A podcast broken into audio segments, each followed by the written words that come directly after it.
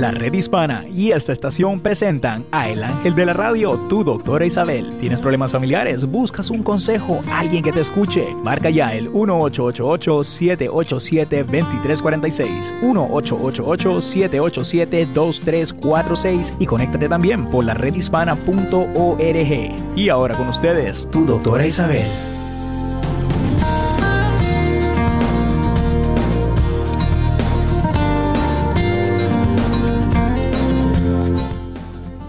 Queridos amigos, sí, soy yo. Aquí tienen a su doctora Isabel por medio de la lo que es la red hispana. Estoy aquí con ustedes, muy contenta de poder hacer un programa con ustedes. Eh, tenemos muchos deseos de volver a estar con, con ustedes, así que aquí me tienen y vamos a ver cómo podemos eh, hacer el programa de forma que ustedes puedan llamar al 888-787-2346. Aquí me tienen con ustedes. Y, recuerden que también está Néstor, tenemos también a Isabel desde Puerto Rico y hoy me pueden ver porque creo que está la cámara puesta de forma que me puedan ver. Así que recuerden llamar al 888-787-2346 y me gustaría más que nada saludar a Néstor. Hola Néstor. Doctora, buenos días y buenas tardes con usted y con las personas que nos escuchan a través de las emisoras afiliadas, lo que son las redes sociales y obviamente la aplicación de la red hispana. Pues, doctora, un día especial para mí. Yo lo sé, happy birthday to you. Happy birthday to you. Happy birthday to you. happy birthday, dear Néstor. happy birthday to you and many more. Many more. Gracias, muchas gracias, doctora. Muchas gracias. que a mí pues se me iba a olvidar. No. Ya yo te mandé desde por la, mañita, por la mañanita. Efectivamente, doctora. Gracias a, primero, no, gracias a Dios por permitirme ver un año más de vida y pues gracias a las personas también que me han estado felicitando a través de las redes sociales, eh, los talentos de la red hispana como usted, los diferentes talentos eh, que también participan eh, por la tarde, también los, mis compañeros Bienvenidos a América, pues todos me han felicitado el día de hoy, así que estoy muy contento, doctora, lleno, rodeado, ¿verdad?, de bastante cariño en este día tan especial para mí, pero pues de corazón se les agradece a todo el mundo, sí. Bueno, yo estoy muy contenta de que estés aquí con nosotros, otro año más que celebras con nosotros. Em, ya eres un regular. Hoy yo creo que eres una, una figura muy importante aquí con nosotros en la red hispana. Yo te quiero mucho. Igualmente. Y espero que continuamos nuestra amistad por muchos años más. Así sea. Bueno, yo quiero preguntarle a aquellos que, que están ahí, eso me dio a mí por la mañana. Y yo dije, si ustedes miraran las relaciones que ustedes tienen con su pareja, ¿no? ya sea su esposo o esposa, y lo miraran como un trabajo que te acabas de ir a buscar y te, y te lo dieron a ti. ¿Cómo cambiarías en la forma que llevas esa relación? Porque yo creo que te conven más que nada, te ibas a salir del rol de víctima y e ibas a comenzar a demostrar tu poder personal. Porque en vez de echarle la culpa a todo el mundo por algo que no funciona, tú vas a demostrarle a los demás que este trabajo que te dieron a ti sí va a funcionar. Em, antes que nada, quiero decirles a todos que esto me vino porque yo estaba pensando em, qué es lo que está pasando cuando uno se pone de víctima en una relación. No haces nada porque estás esperando que el otro lo vaya a resolver. Y eso es importantísimo que lograras vencer esto y empezarlo a mirar como un trabajo, que es el que tienes que llevar, un trabajo propio, que es tuyo, que tienes que continuar. Bueno, Néstor, ¿qué me cuentas de tu vida? ¿Qué piensas hacer hoy? Bueno, doctora, eh, realmente voy a pasarla con mis hijos y mi madre, eh, pues eh, rodeado de familia, muy contento, doctora, pero fíjese que este, este nuevo año de vida me dio a pensar en muchas cosas, doctora, y yo usualmente, a mí me gusta pensar como por la noche, así como que quien casi que no duerme por la noche, pero me da por... los, los, pensamientos me atacan en la noche. Eh, pero no son pensamientos malos, son pensamientos buenos. Y me puse a pensar, doctora, y, y, me, y, me, di cuenta de algo muy interesante y de algo que le he comentado yo a usted en este programa. Y es, doctora, eh, de que cuando uno ya va a cumplir los 30, eh, uno, uno que viene de los 20 dice, uy, no, ya estoy viejo, ¿verdad? Ya. pero tú no estás en los 30. No, todavía no, pero ya casi estoy como que un pie aquí, un pie allá. Eh, pero efectivamente, eh, y, justo se, los comento a amistades también, ¿no? Que son de mi círculo, y me dicen, me han dicho lo mismo que usted siempre me dice, o sea, a los 30 es que empiezas a vivir, no es que estás viejo, es que a los 30 se empieza a vivir. Que me, me has hecho recordar que más que los 30, a mí me impactaron los 29. ¿En serio? Porque sí, yo me recuerdo, yo tenía una amiga mayor que yo, que éramos maestras en aquella época, y ella tenía 29 años y yo tenía, pobrecita, 22 años. Y cuando ella cumplió los 29, yo dije, oh my God, qué vieja se está poniendo. ¿Me entiendes? O sea que te entiendo. A mí los 30 no me impactaron tanto como los 29. Así que te entiendo, te entiendo perfectamente. Sí, sí, y fíjese que eh, me puse a pensar sobre eso también y dije, bueno, igual me dio cuando iba a cumplir los 21. O sea, eh, como que uno, uno va dejando unas, eh, las etapas de la vida, doctora, en que uno dice, me, estoy, me estoy movilizando de esta etapa de mi vida que actuaba de cierta manera a esta otra etapa de mi vida en que, en que ya pienso un poco las cosas diferentes. Y no sé si le ha pasado a más personas que nos están escuchando en el programa de su doctora Isabel, eh, pero pues eh, eh, siempre uno como que, no que cambie de mentalidad, sino como que cambia de, perspectiva. yo creo que más que nada es la perspectiva. Sí, sí, Y, y, yo creo que el cambiar de perspectiva es de lo que se trata. Por tu cumpleaños, la perspectiva. Por este tema que traje, si uno mirara las relaciones privadas, sociales, personales, con un trabajo que te acaban de dar, no un trabajo, un trabajo que ya te cansaste de él, no, un trabajo que tú has estado buscando, que aplicaste, que te lo dieron. Si tú llevaras tu vida personal, tu vida eh, social, como si fuera un nuevo trabajo, ¿llevarías esa relación mejor? Porque va a ser tu responsabilidad. No va a ser el otro la responsabilidad, sino tú. A lo mejor vas a dejar ese rol de víctima y te vas a convertir en alguien más activo. ¿Qué te parece ese tema? Qué importante este punto que acaba de tocar, doctora, eh, de dejar de ser víctima. A veces somos víctimas de nuestros propios pensamientos. Eh, Exacto. Nadie nos hace nada, nadie nos, nos, califica de nada, pero nosotros estamos pensando, oh, eh, ¿no? ¿Qué, qué, será de mí si, si, por ejemplo, pierdo ese trabajo? ¿Qué será de mí si, por ejemplo, pierdo esa pareja? ¿Qué será de mí si salgo de la casa de mi mamá, de mi papá? Eh, y, eso, doctora, me da a pensar que también los miedos atacan y oh, alimentan a, estos, a estos pensamientos, pero pues tiene mucha razón, ese punto es muy válido, sí. Bueno, definitivamente de eso se trató mi, eh, lo que hizo mi meditación hoy, que era tratar de mirar qué pensamientos entraban, porque siempre entran cuando estás meditando, pero más importante, cómo puedes bloquear las emociones como el temor, la preocupación, la angustia, cuando ese pensamiento entra. Porque el pensamiento tú lo puedes mirar como lo he repetido 45 mil veces. ¿eh? Es una, una nube que pasa. Ahora no, pero tienes que eliminar esa emoción para poder seguir adelante. Eh, hay que pararla, de pararla con P. Yo creo que esa es la primera letra que debas aprender cuando estás meditando. Porque si tú has encontrado un nuevo trabajo, yo estoy segura que tú tratarías de hacer lo mejor posible, sobre todo si ese trabajo lo, buscaste, te lo dieron. Y ahora, ¿cómo tú, cómo tú cambiarías esa relación? ¿Cómo tú cambiarías eh, ese trabajo que tienes con tus hijos, con tu esposo, con tu familia? ¿Qué harías para hacerlo mejor? Y yo creo que ahí está la clave del éxito en la vida y en las relaciones privadas. Yo creo que esa sería lo más importante que tú pudieras hacer. Así que, bueno, no se me vayan, llamen al 888-787-2347. 888-786-2386.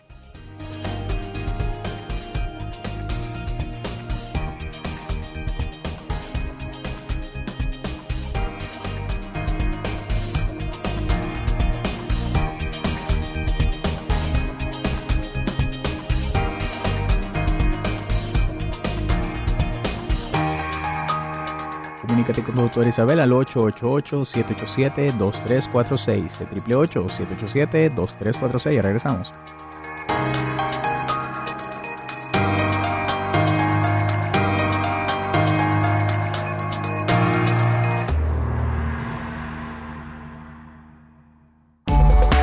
Fuente de salud. Hola, soy la doctora Alisa. Todo el cuerpo se beneficia cuando dormimos bien.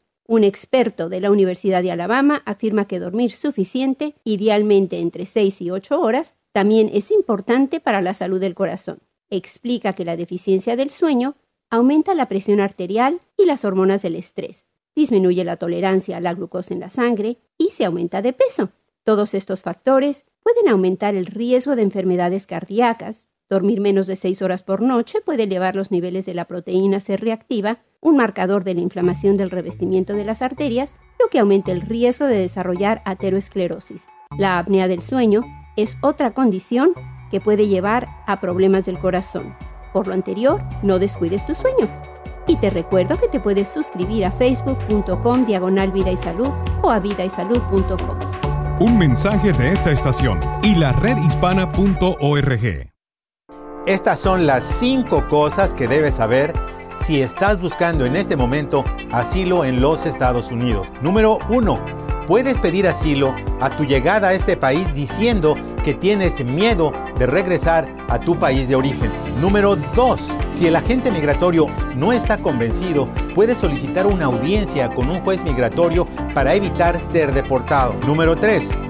Si ya te encuentras en los Estados Unidos, también puedes solicitar asilo desde cualquier parte, buscando clínicas comunitarias cercanas. Número 4.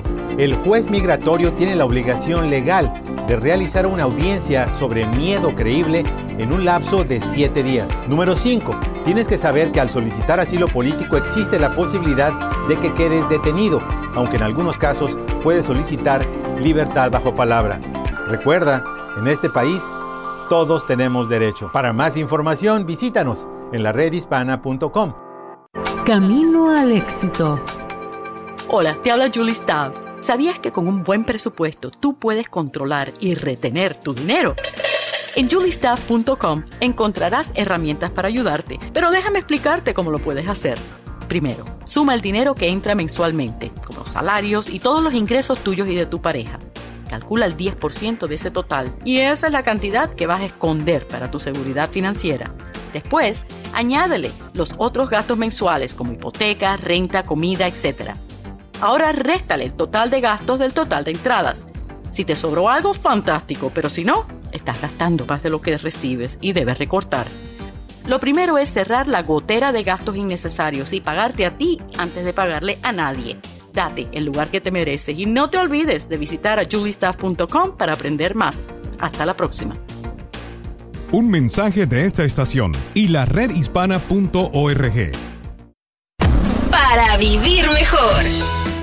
El éxito no solo es alcanzar metas, es todo un cambio de actitud. Es un constante camino hacia algo. Yo soy el doctor Eduardo López Navarro y te digo que una persona exitosa siempre está buscando formas de mejorar, de cambiar algo en su forma de ser, en su ambiente. Busca senderos que conduzcan al crecimiento. Algunas personas creen que el éxito es tener un millón de dólares o comprar una casa grande. Sin embargo, es importante estar conscientes de que aunque los logros sean pequeños, no dejan de ser logros y de alguna manera son muestras del éxito. Todo depende de la actitud y de la percepción que tengas. No es llegar a cierto lugar y decir, ya llegué. Al contrario, es un proceso constante de trazarte metas, seguir lográndolas, paso a paso. Atrévete a tener éxito. Un mensaje de esta emisora y de la redhispana.com. Saber es poder. Hola mis queridos oyentes, soy su doctora Isabel. Hablando de la violencia doméstica, esto afecta a la mayoría de las mujeres. Las mujeres pueden encontrar ayuda de los proveedores de cuidado de la salud que deben de ser educados acerca de todas las señales de abuso y cómo participar con respeto a las víctimas de violencia sexual y cuáles son los recursos que están disponibles para ayudar a las mujeres a recuperarse y escapar. Quiero añadir que no solamente son las mujeres las que están siendo afectadas. Las niñas que están en un ámbito que es violento pueden llegarse a pensar que esa es la forma en que un hombre actúa. Un niño que es abusado también por mujeres también es víctima de abuso y tiene que ser reportado. Un mensaje de esta estación y la redhispana.org.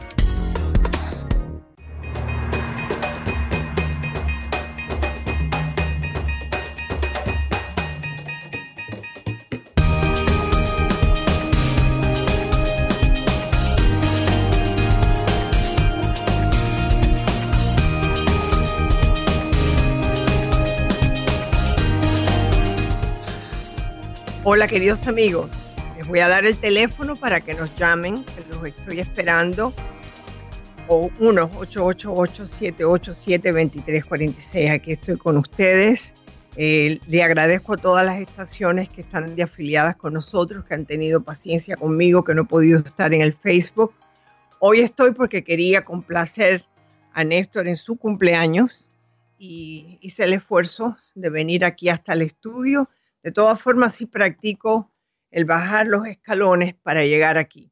Así que llámenme por teléfono que los estoy esperando, ¿ok? Néstor, da el teléfono, por favor.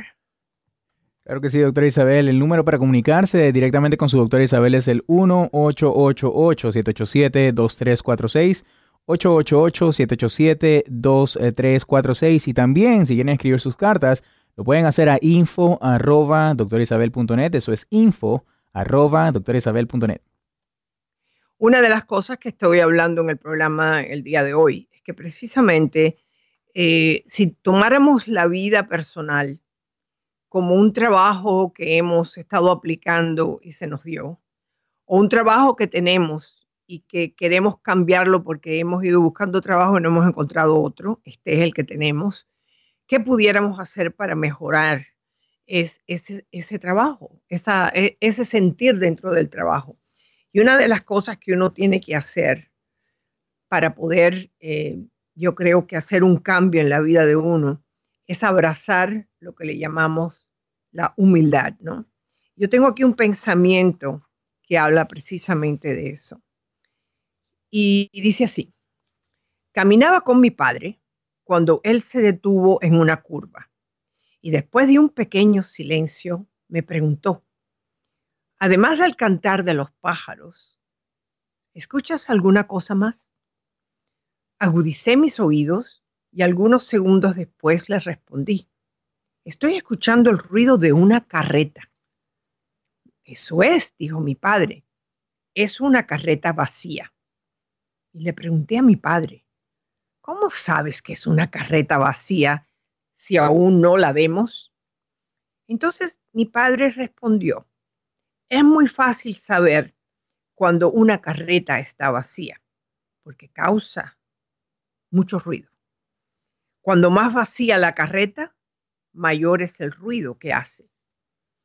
Me convertí en adulto y hasta hoy, cuando veo a una persona hablando demasiado, fanfarroneando, que así se llama, interrumpiendo la conversación de todos, siendo inoportuna, presumiendo de lo que tiene, sintiéndose prepotente y haciendo de menos a la gente, tengo la impresión de oír la voz de mi padre diciendo, cuando más vacía la carreta, mayor es el ruido que hace.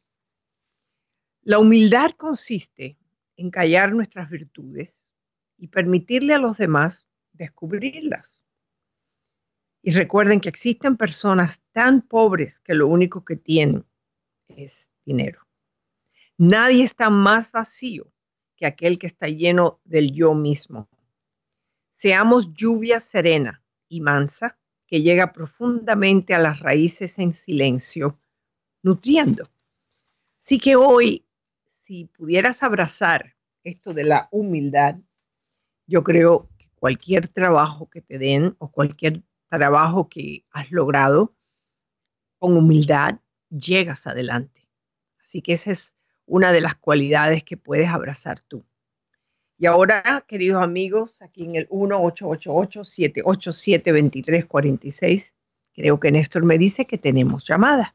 A ver. Efectivamente, doctor Isabel, rapidito quiero saludar a las personas que nos están saludando a través de las redes sociales, que me están expresando también su cariño eh, por mi cumpleaños, eh, a través de su programa, doctora, le doy las gracias a ellos. Y pues, doctora, nuestra próxima llamada es eh, de un muy buen amigo suyo, yo sé que usted, usted sabe de quién estoy hablando, pues él está eh, eh, por, su, por su barrio, por decirlo de esa manera, en estos momentos. Pero la quiere saludar, doctora. Su amigo Rodolfo, aquí está. Hola, Rodolfo, ¿cómo estás? Muy bien, buenas tardes.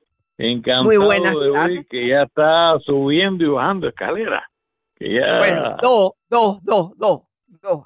Y me aguanto al, al, me aguanto a ese tubo con una fuerza porque esta que está aquí no se vuelve a caer. Así que si Dios quiere y la Virgen, ¿no?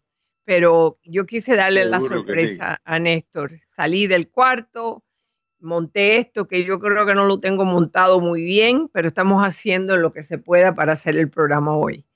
Eh, así que, qué gusto de escuchar a ti. ¿Cómo estás? Muy bien, doctora, muy bien.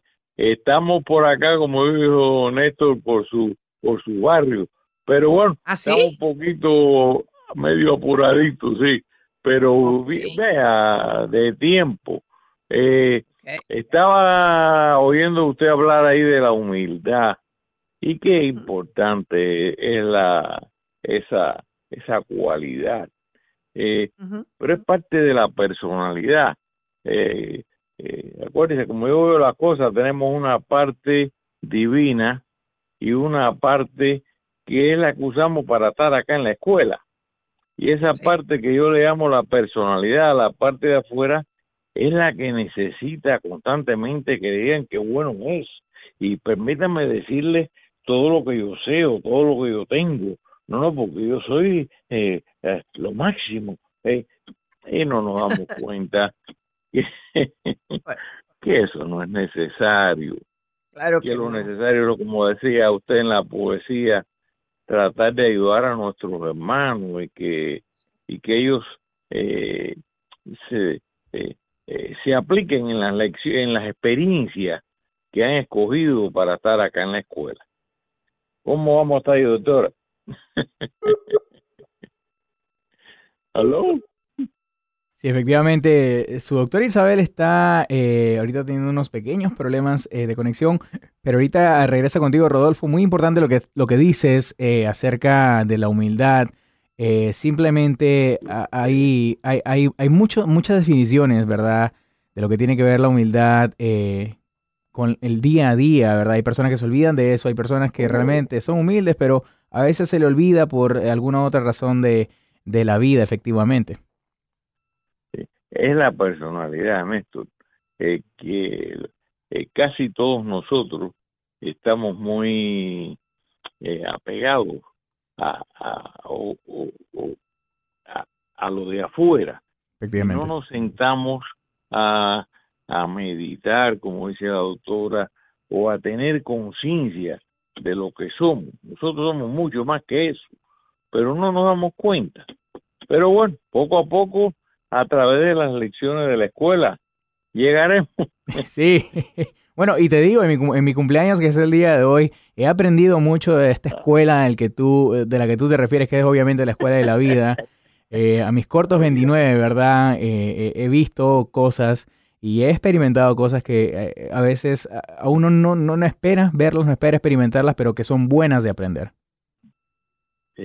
mira, todo lo que te llega, todas las experiencias que llegan a ti, que eh, a veces no, no, no, no lo creemos, pero son las que necesitamos y son las que a través de nuestros pensamientos, palabras y obras hemos llamado hacia nosotros.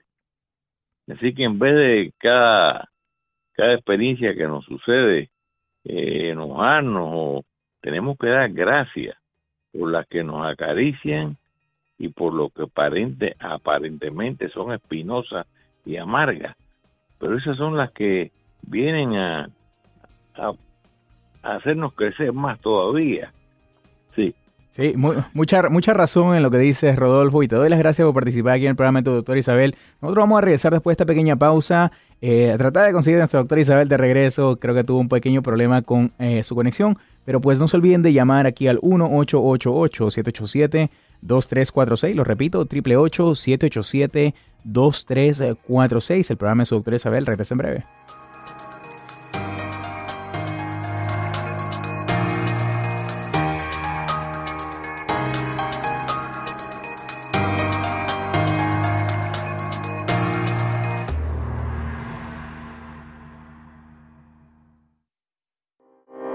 Estas son las cinco cosas que debes saber si eres detenido por la Oficina de Inmigración el ICE.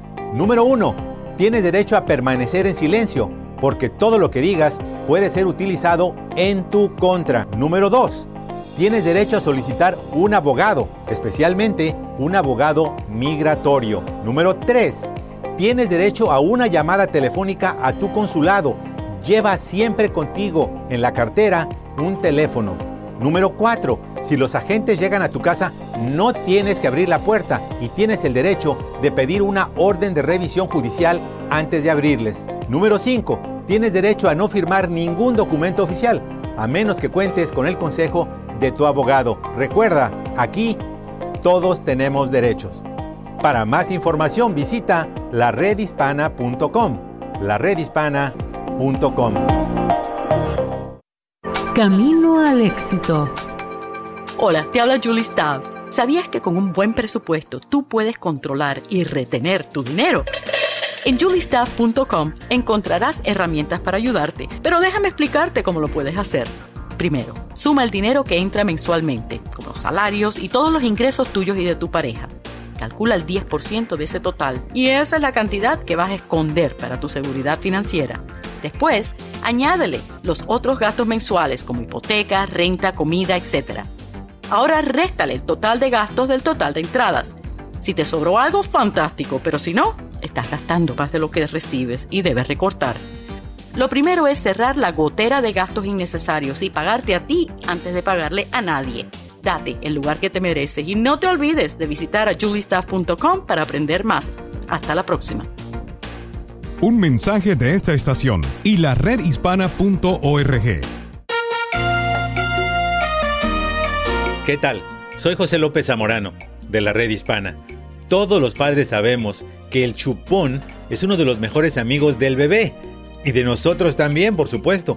La clave es alejarlo de manera gradual, no dejarlo a su alcance y buscar actividades divertidas que sustituyan su necesidad del chupón. Tampoco es bueno hacerlo de manera forzada, pues el efecto puede ser contraproducente. También identifica en qué momentos tu hijo te pide el chupón, qué lo irrita o qué lo incomoda y ofrécele otro objeto, como un peluche o un muñeco. Y si ves que tu hijo se pone fastidioso, no esperes a la crisis, anticípate.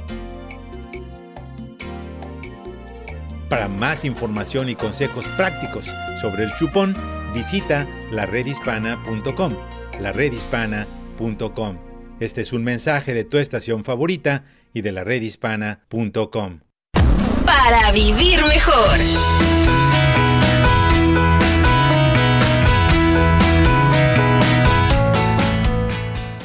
Hola, te saluda tu doctor Eduardo López Navarro. ¿Sabes que existen personas que se sienten aterrorizadas ante el éxito?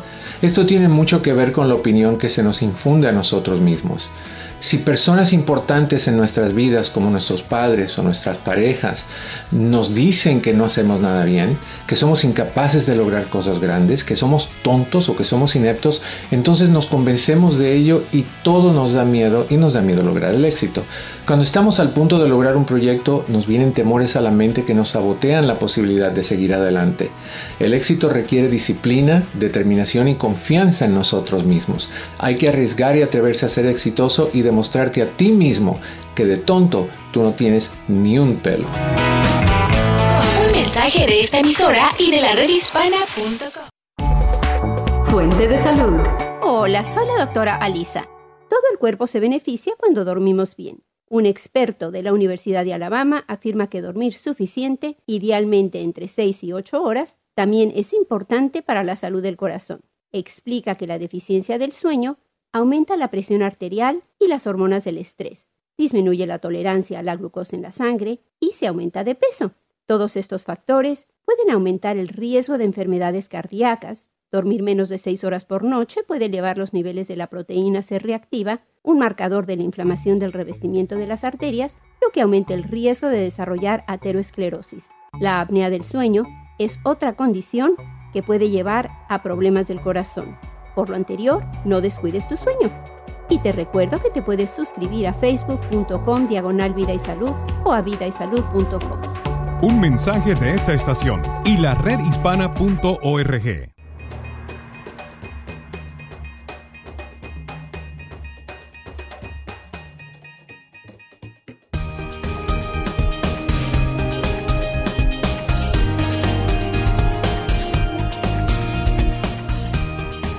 Hola queridos amigos, aquí tienen a su doctora Isabel contenta de poder estar con ustedes, de participar con ustedes y con Néstor. Quiero compartir con ustedes y recuerden que me pueden mandar las cartas a lo que es info arroba doctorisabel.net. Ahora recibí una que va mucho con, el, con lo que estoy hablando, cómo hacer de nuestra relación de familia o de pareja eh, un éxito, ¿no? Y esta carta me llegó en esta forma. Dice, hola doctora Isabel, con todos los problemas que hay en las escuelas y en las familias, doctora, ¿realmente existen padres exitosos y familias completamente felices? Yo le contesté, yo creo que estamos a tiempo a convertirnos en familias con hijos que logran el éxito en la escuela. Yo creo que sí. Para crear un ámbito de diálogo educativo acerca de los fines y medios de la educación, esta escuela de padres es la estrategia más efectiva para lograr ese fin. La escuela y la familia juntas ayudan a que esa educación se convierta en una educación global. Por medio de su presencia aquí, ustedes están confirmando su interés en el compromiso educacional con sus hijos.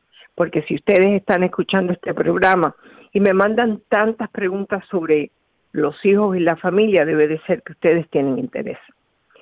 Vamos a ver cuáles son los factores que observan en las familias que tienen éxito con los hijos. Número uno es la participación de los padres en la escuela. Es importante que padres y profesores tengan una comunicación constante para que intercambien opiniones sobre el estudiante y no haya contradicciones en lo que se dice.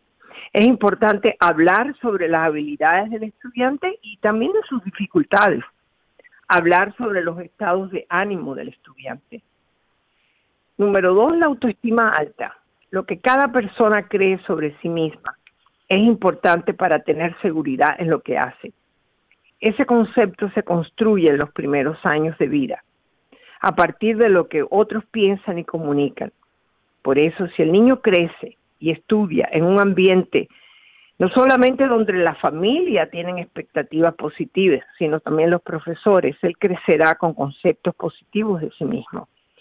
Y eso es muy importante y ese es otro programa para otro día en medio de esta carta les estoy diciendo, porque hay muchos niños que sí quieren, que quieren tener triunfo en la escuela, pero la relación con los maestros y personas escolares puede que les rompa esa ilusión hay normas de disciplina explícitas en el hogar. Eso es muy importante. Y aquellas relacionadas con la escuela. Por ejemplo, cuando hacer la tarea y el aseo, la selección de la ropa. Se trazan líneas claras entre lo que pueden y lo que no pueden hacer. Y no obrar así es como dejarlos en un cuarto oscuro. Número cuatro, se reconocen los éxitos, por simples y pequeños que sean. Esto, perdón, esto promueven los hijos la capacidad de alegrarse por la tarea bien resuelta. Número cinco, hay establecidas técnicas del manejo del tiempo. Hay una organización de materiales y útiles escolares y hay un lugar apropiado para hacer los deberes. Se mantiene una lista de aquello necesario para los estudios, por ejemplo, materiales como lápices, plumas, cuadernos o eventos importantes en el año escolar. Yo recuerdo que hace muchos años que yo tenía muchísimos años, que yo tenía unas escuelas donde estaban los niños que no, no daban pie con bullying, junior y senior high. En muchas de esas casas se encontraba primero una pistola que un lápiz. Y quiero que sepan que esto no es mentira, es mucha verdad y todavía existe. Hay estrategias establecidas para cuando hay problemas de atención, como que se establece un lugar apropiado. La familia colabora con los silencios necesarios se buscan programas extracurriculares que, ayudarían, que más que nada ayudarían a desarrollar la atención. La familia se reúne a comer junta. Las familias que pasan tiempo con sus hijos, sobre todo en la comida, aprenden a compartir lo que ha ocurrido en ese día. Existe un currículo de la casa que no es otra cosa que las enseñanzas que los niños aprenden en su hogar. Tienen padres que los escuchan, les hablan sobre temas que los afectan y les interesan. Comparten con ellos opiniones sobre las noticias del mundo y les enseñan buenos hábitos.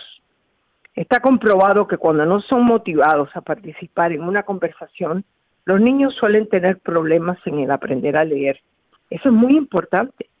Que en vez de, estar en el teléfono mirando la televisión, hablen con sus hijos. Hagan tiempo para, para eso, precisamente, para que se hablen y se entiendan. Está comprobado que cuando ellos aprenden a escuchar a sus padres y ustedes a escuchar a los problemas de ellos, ellos pueden aprender a, tener más atención en clase. Los padres conocen a los amigos de sus hijos. Los compañeros y el grupo de amigos tienen una gran influencia en la formación de los valores y comportamientos de niños y jóvenes. Fomentar sus habilidades sociales los ayudará a comprender a otras personas. Sus mochilas son revisadas. Yo reviso las mochilas de mis nietos cada vez que llegan de la escuela. Eso es parte de mi trabajo. Como la madre está trabajando, lo hago yo. Y si su madre, y si no me tuvieran a mí, su madre lo tiene que hacer, aunque sea a las nueve de la noche. Fomentar sus habilidades sociales les va a ayudar. Tienen acceso a una biblioteca pública o si no tienen, hoy en día tenemos los equipos que casi todas las escuelas eh, se basan de mandar tarea y todo por medio de la Internet. Así que el ejemplo de los padres eh, participando en eso y en la tecnología que tenemos, eh, yo creo que se pueden adquirir libros, yo estoy segura, por medio de sus tabletas o el iPad o Kindle, y eso les facilitará la lectura, ¿no? Los padres les demuestran su afecto a los hijos. Los padres y los abuelos son la primera y más importante escuela de amor ríen y sonríen con frecuencia y demuestran su amor con afecto y palabras positivas. Edifican la plataforma emocional de los niños y le muestran el valor de un abrazo, de una caricia.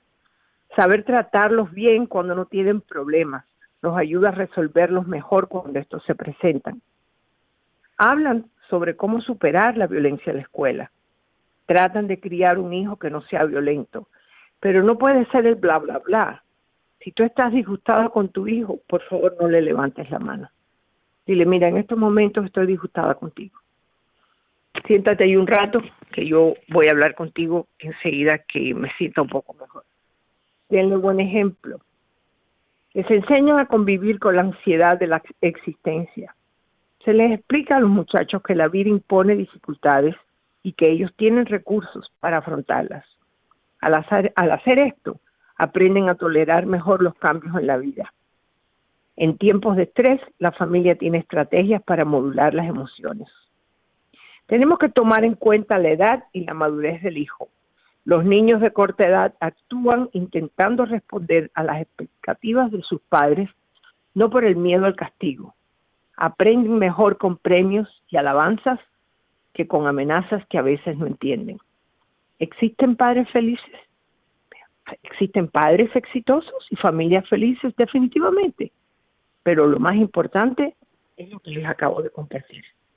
Imagínense, como les dije al principio del programa, de que este es un trabajo que te acaban de dar. Estos son puntos importantes para hacer un éxito de este trabajo. Y creo que tenemos ahí a Néstor. Néstor, ¿cómo estás? Muy bien, doctor Isabel, pues escuchando este relato que usted está describiendo ahora, y vamos a hacer una pequeña pausa, doctora, pero cuando regresemos hay un par de preguntas sobre los hijos aquí a través de las redes sociales que me gustaría eh, que usted las responda al aire. Como no, así lo haré. Regresamos aquí en el 1888-787-2346.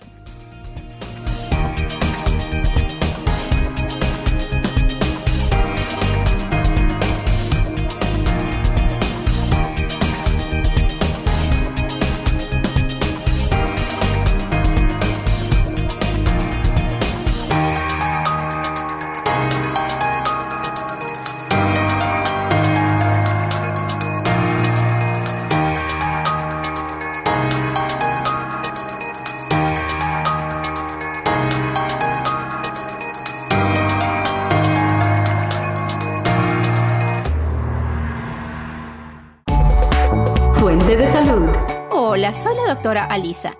Todo el cuerpo se beneficia cuando dormimos bien. Un experto de la Universidad de Alabama afirma que dormir suficiente, idealmente entre 6 y 8 horas, también es importante para la salud del corazón. Explica que la deficiencia del sueño aumenta la presión arterial y las hormonas del estrés.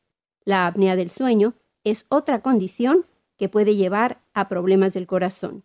Al interrumpirse la respiración típica de la apnea, se reduce la cantidad de oxígeno en la sangre, lo que aumenta el riesgo de hipertensión, ataques cardíacos, arritmias y accidentes cerebrovasculares. No descuides tu sueño. Si tienes problemas para dormir, consulta a tu médico.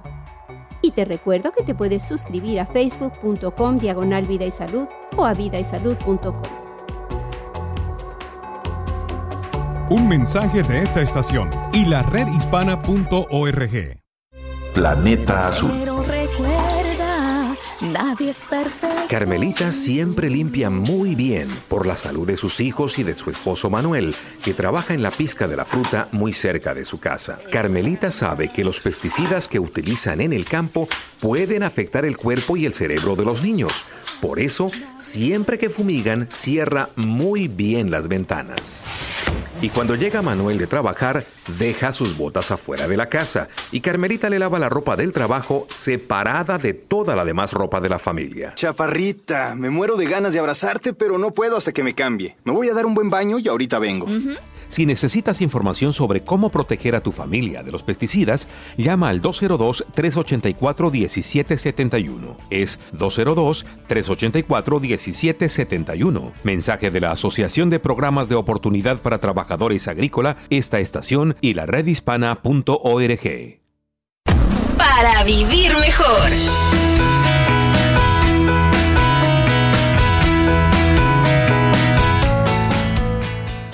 Hola, te saluda tu doctor Eduardo López Navarro. ¿Sabes que existen personas que se sienten aterrorizadas ante el éxito? Esto tiene mucho que ver con la opinión que se nos infunde a nosotros mismos. Si personas importantes en nuestras vidas, como nuestros padres o nuestras parejas, nos dicen que no hacemos nada bien, que somos incapaces de lograr cosas grandes, que somos tontos o que somos ineptos, entonces nos convencemos de ello y todo nos da miedo y nos da miedo lograr el éxito. Cuando estamos al punto de lograr un proyecto, nos vienen temores a la mente que nos sabotean la posibilidad de seguir adelante. El éxito requiere disciplina, determinación y confianza en nosotros mismos. Hay que arriesgar y atreverse a ser exitoso y demostrarte a ti mismo que de tonto tú no tienes ni un pelo. Un mensaje de esta emisora y de la redhispana.com. ¿Qué tal? Soy José López Zamorano de la red hispana. ¿Cuántos de nosotros no hemos soñado con nuestro propio negocio y con ser jefes de nuestro propio destino? Muchos, pero la mayoría no lo hacemos porque creemos que es demasiado complicado o muy riesgoso. La buena noticia es que miles y miles de hispanos e hispanas lo hacen cada año y muchos y muchas tienen éxito. Lo más importante es empezar con un buen plan de negocios. También escoge una actividad con la que te sientas cómodo y tengas conocimientos. Puedes empezar, por ejemplo, en tu casa para no pagar alquiler o pagar empleados. Si quieres obtener consejos prácticos sobre cómo emprender tu propio negocio, visítanos en la redhispana.com, la redhispana.com.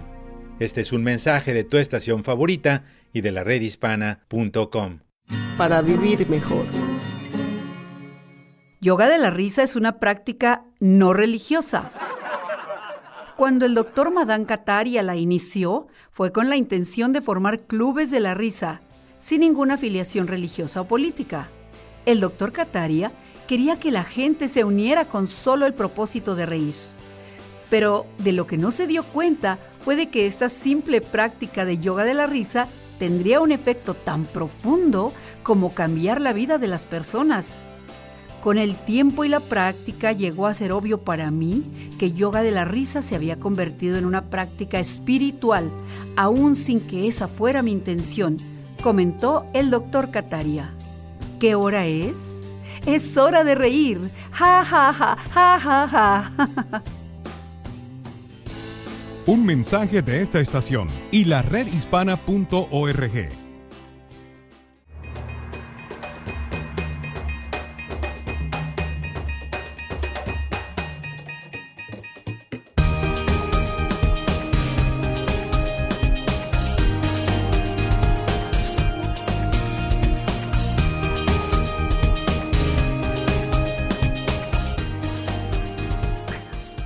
queridos amigos, aquí tienen a su doctor Isabel en la red hispana y yo dándole una cantidad de trabajo a Néstor, pero bueno, él siempre puede resolver las situaciones que son para poder hacer el programa.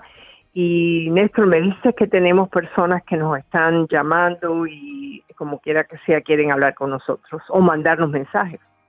Efectivamente, doctor Isabel, eh, llegaron un par de preguntas a través de las redes sociales acerca de este tema que usted tocó, un tema eh, que siempre, doctora, lo he dicho, el tema de los hijos. Es un tema muy amplio, ¿verdad? No se habla lo suficiente.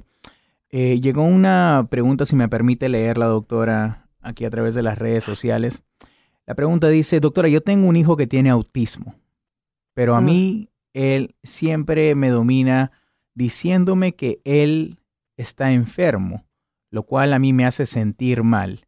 ¿Qué puedo hacer para que él me escuche? Porque él siempre se basa de esta excusa para que yo haga lo que él quiere. Hmm, interesante. Bueno, mira, eh, en, esta, en este mensaje que te mandan, no nos están dando la edad. Este muchacho puede que sea autista, pero es bastante manipulador, o sea, que inteligencia tiene.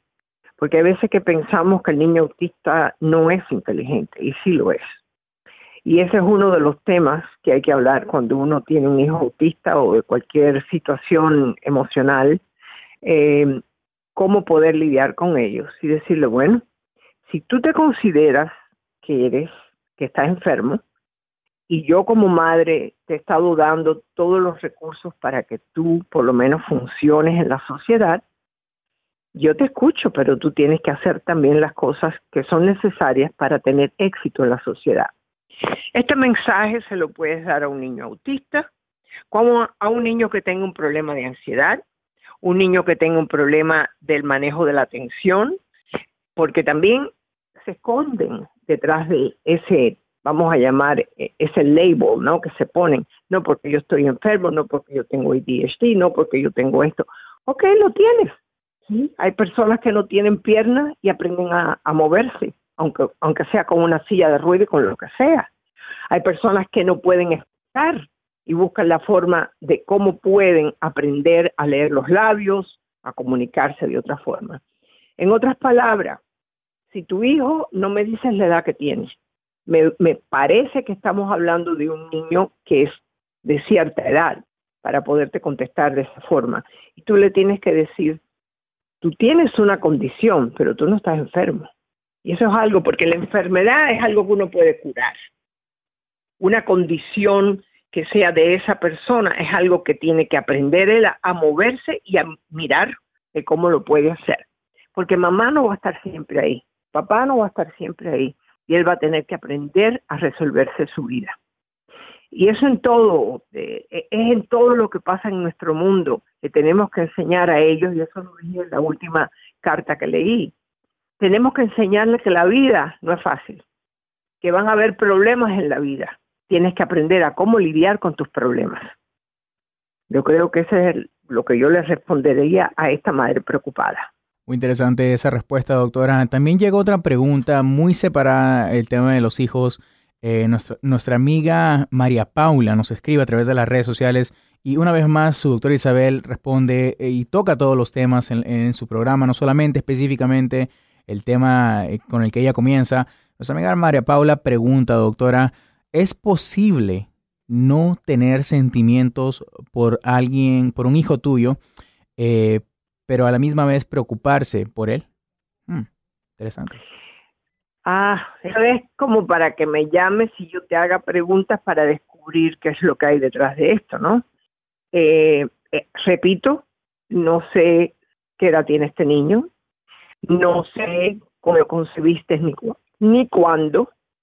He podido tener durante muchos años en el programa recibido a madres que cuando cayeron embarazadas realmente no querían al padre de la criatura, no querían tener ese hijo y justo precisamente por eso eh, le cogieron como no les no tienen sentimientos por ese niño también hay otras razones. A quién parece el niño. A lo mejor se parece a ese mismo padre que no quieres o a lo mejor se parece a ti en tus debilidades y no quisieras que él fuera igual. O sea que todo depende qué es lo que ese niño refleja para ti, qué es lo que él representa para ti. Y eso es la que te va a dar la respuesta.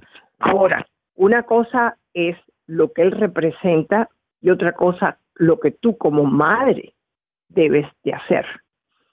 Si tienes que disimular amor por esta criatura, lo tienes que hacer. Repito, no sé la que tiene, no es lo mismo un hombre de 40 años que te hace la vida cuadrito después que tú has hecho mucho por él, pero por lo que me parece es que es un niño pequeño o un jovencito. Entonces, los puntos que te dije es para que tú analices cuando tú caíste embarazada, por qué etapa tú estabas pasando, querías tener hijos, no querías tener hijos, querías al padre o no lo querías, o simple y difícilmente fue víctima de, no sé, de un abuso sexual. Néstor, hay muchas razones por las cuales un niño no es amado por los padres. Y te repito, yo sé que es la obligación de nosotros de amar a nuestros hijos, pero hay niños que son más fáciles de amar que otros. Hay niños que, que por la personalidad que tienen, por el carácter que tienen, es mucho más fácil quererlos y demostrar el amor a otros que son eh, que son difíciles de tratar. Entonces, aunque debes de hacer el esfuerzo de amarlos y de quererlos, también tienes que comprender que hay veces que es difícil amarlos. Muy interesante esa respuesta, doctora Isabel. Nos da tiempo para una preguntita más que nos llegó a través de las redes sociales, si me permite leerla. Eh, nos pide que no nos dé su, nombre, pero dice, yo tengo una situación en mi hogar. Eh, mi esposo de 10 años y yo estamos bien. Eh, él es un muy buen hombre, pero conocí a alguien más en mi trabajo, en mi nuevo trabajo, dice aquí, y, y, mis sentimientos hacia mi esposo han cambiado. No sé cómo decírselo o si yo estoy mal por sentirme de esta manera. Wow. Mira, los sentimientos son sentimientos. No es que están bien o están mal. Ahora, el comportamiento moral tuyo es lo que te tiene que dictar lo que debes de hacer. Si es que este hombre está demostrándote eh, ciertas cualidades que tu marido no tiene o un comportamiento diferente al de tu marido, es, hora de que tú empieces a darte cuenta que es tu problema decirle a tu marido necesito un cambio, en el sentido de que me siento que, que estoy perdiendo el amor por ti porque por esto, esto y esto. No dejar a tu marido, porque este otro hombre, yo no sé, a lo mejor es diferente, a lo mejor está casado, como cuántas personas no me han llamado al programa con eso, ¿no? Eh, te estás enamorando de alguien que te está demostrando quizás ciertas características en el trabajo. Quizás es el tipo de persona que tiene éxito, que, que es emprendedor, y a lo mejor tu marido no es así. Pero si tú te casaste con tu marido porque era un hombre tranquilo, y tú lo escogiste. Entonces, tenemos que tratar de salvar lo que es importante para nosotros si este marido tuyo es importante para ti, si tienes hijos con él, tienes que tratar por lo menos de salvar esto. Y sí, tienes que separarte un poco de esta situación con este hombre. No sé qué tipo de situación tienes, no sé si él te está enamorando, pero me huele a peligro, como dice esa canción, ¿verdad, Néstor? Sí, Me huele a peligro. Entonces, si te huele a peligro, sale corriendo, ¿ok? Bueno, queridos amigos, me despido de todos ustedes con mucho cariño. Les deseo un gran día. Néstor, feliz día. Gracias por toda la ayuda que siempre me das. Hasta mañana.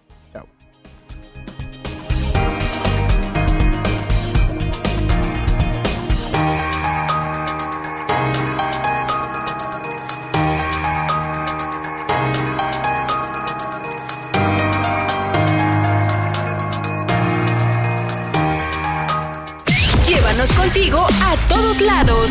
Baja ya la aplicación de la red hispana para Android o iPhone. Hola, soy tu doctora Isabel. Si te gusta mi programa en iTunes, suscríbete, dale puntuación y haz tus comentarios en iTunes. Espero leer tus comentarios. Hasta la próxima.